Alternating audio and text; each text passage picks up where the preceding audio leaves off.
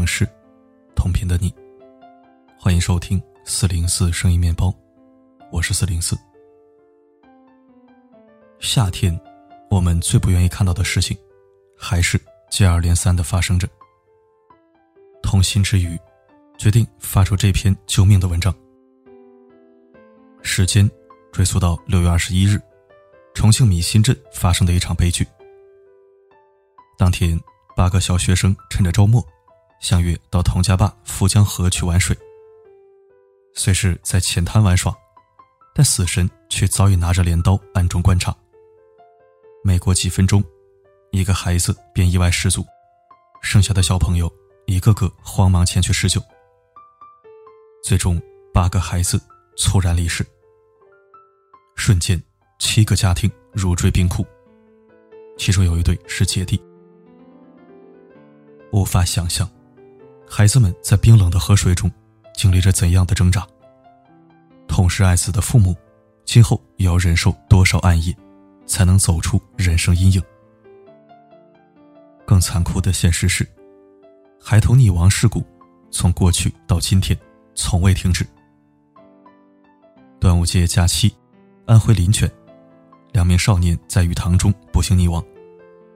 当时五人先逛到某村一处鱼塘，其中一人跳入水中，他拿着长杆测量水深，还回头对岸上的伙伴说：“我看看水有多深。”没等到同伴下水，他便陷入危险，同伴跳下去救援，结果双双沉入水底。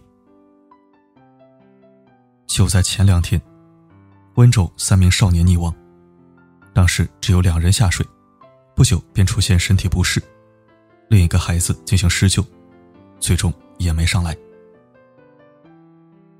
溺亡，已是少年儿童意外死亡的第一杀手。假期，是其作案的高发期。据国家卫计委和公安部的统计，每年约五点七万人死于溺水，其中少年儿童占百分之五十六点零四。溺水，已经是我国儿童意外致死的第一原因。而这些孩子中，很多都是同伴落水，自己下水救人，反溺亡。孩子，不要贪图一时愉快去玩水了，更别盲目的下水救人了。你是个孩子，只有先保护好自己，才有机会去施救朋友。作为父母，对孩子的监督也必不可少。为何溺水的死亡率这么高？因为溺水的速度远超乎你的想象，只需二十到六十秒，眨眼功夫人就沉下去了。除了救援时间短、施救难度大之外，溺水的迹象还很难察觉。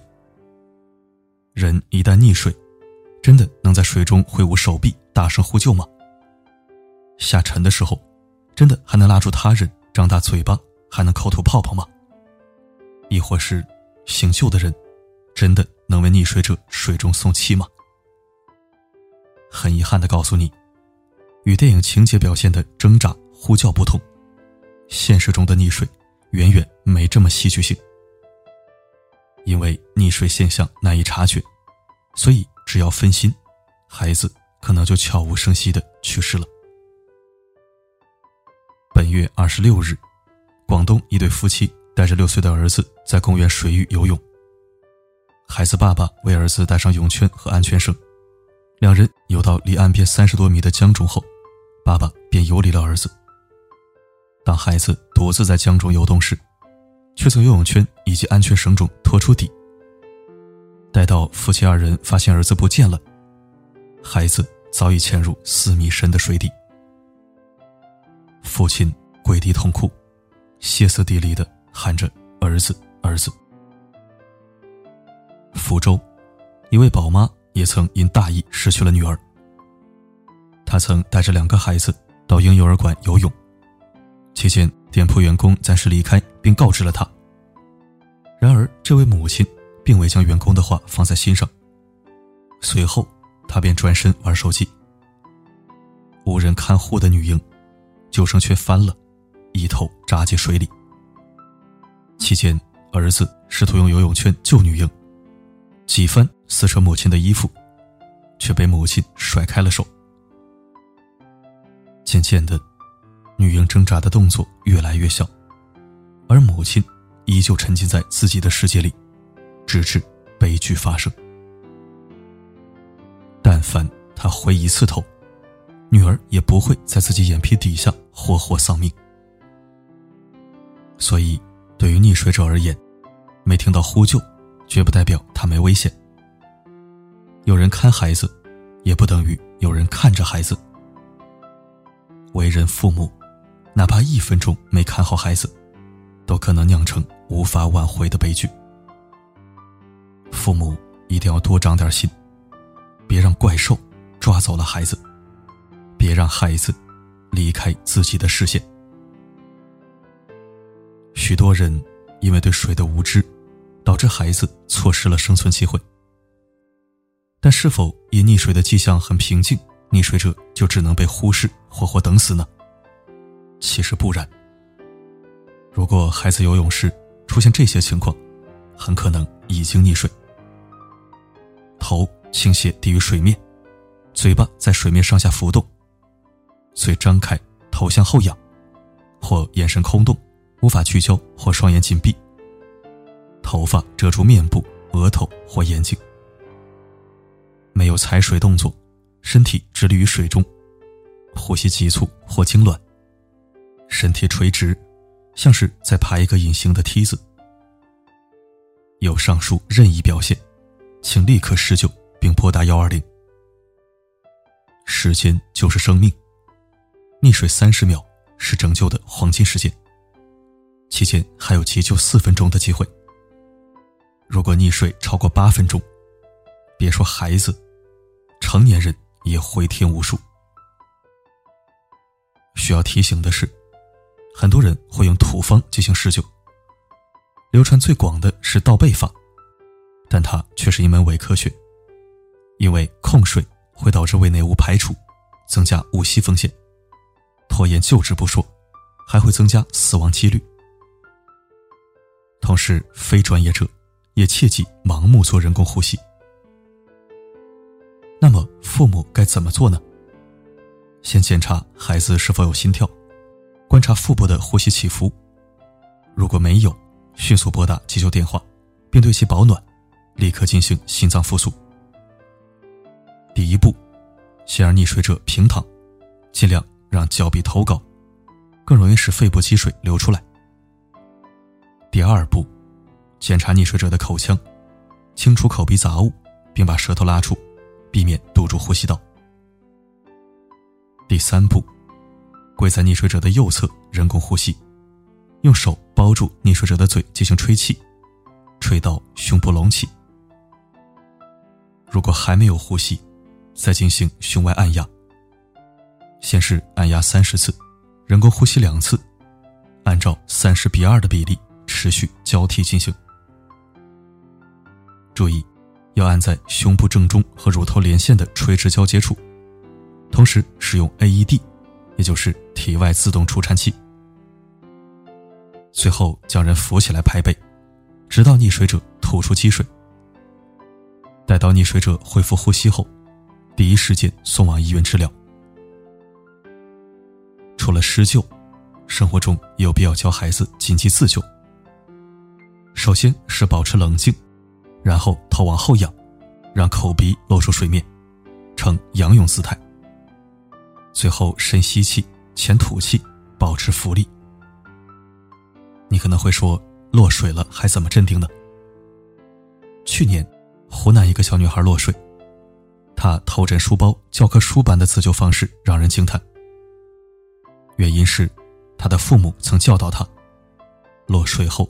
乱动会加速下沉，所以他极力保持镇定，把扶起的书包枕在头下，放松身体。减少儿童溺亡，是学校、社会及家长不可避免的责任。绝不能让这头猛兽偷袭，冲破生命防御线的堤坝。作为监护人，暑期与孩子相处的时间最多，切记。将“监护”二字落到实处。每年暑假，学校必定三令五申禁止孩子玩水，远离头号杀手。别让自己签署的那份安全承诺书变成废纸，别等到悲剧发生，再抱头痛哭，为时已晚。把这篇文章分享朋友圈，多个人看到，可能就多拯救一个家庭。珍惜孩子的生命，让我们与悲剧绝缘。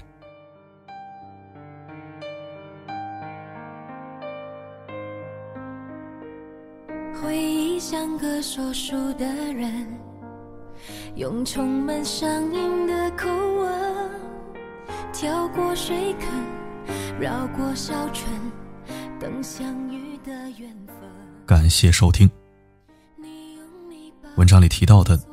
孩子溺水挣扎，而母亲却在旁边玩手机，雷打不动的视频，我前几天在抖音上看到了，真是气得浑身发抖。孩子带着游泳圈，就说明根本不会游泳。这种情况还有心思心无旁骛的玩手机，我也真是醉了。到底长没长心呢？就算孩子会游泳，也难保会出现其他意外情况。到底是有多重要的东西？必须在那一刻全神贯注的弄个没完呢。所以，读过本期文章，希望大家一定要重视起来。不管有孩子没孩子，还是自己都还是个孩子，水火无情，永远不要掉以轻心。能远离就远离，实在想接近，那就要做好万全准备，打起十分精神。希望这篇文章。能让更多人看到。今天我也求一次转发，毕竟救人一命，胜造七级浮屠。好了，今天的分享就到这里。我是四零四，不管发生什么，我一直都在。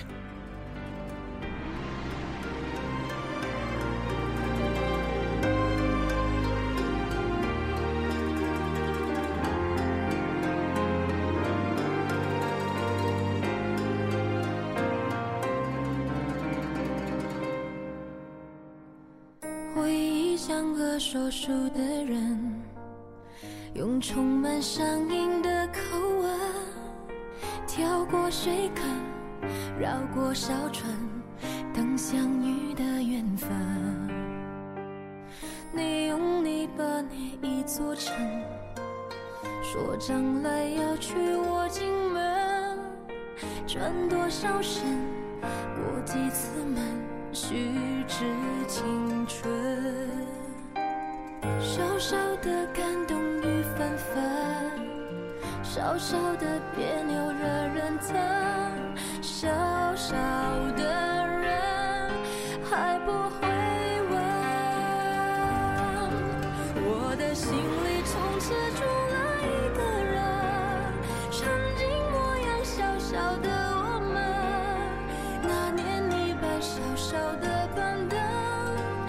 细如迷，我也一路跟。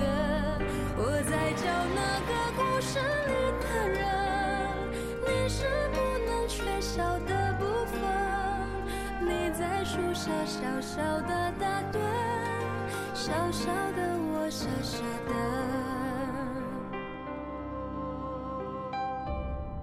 我的心里总是住了一个人，曾经。小小的我们，当初学人说爱念剧本，却要等你发音却不准，我在找那个故事里的人，你。是不能缺少的部分，小小的手牵小小的人，守着小小的。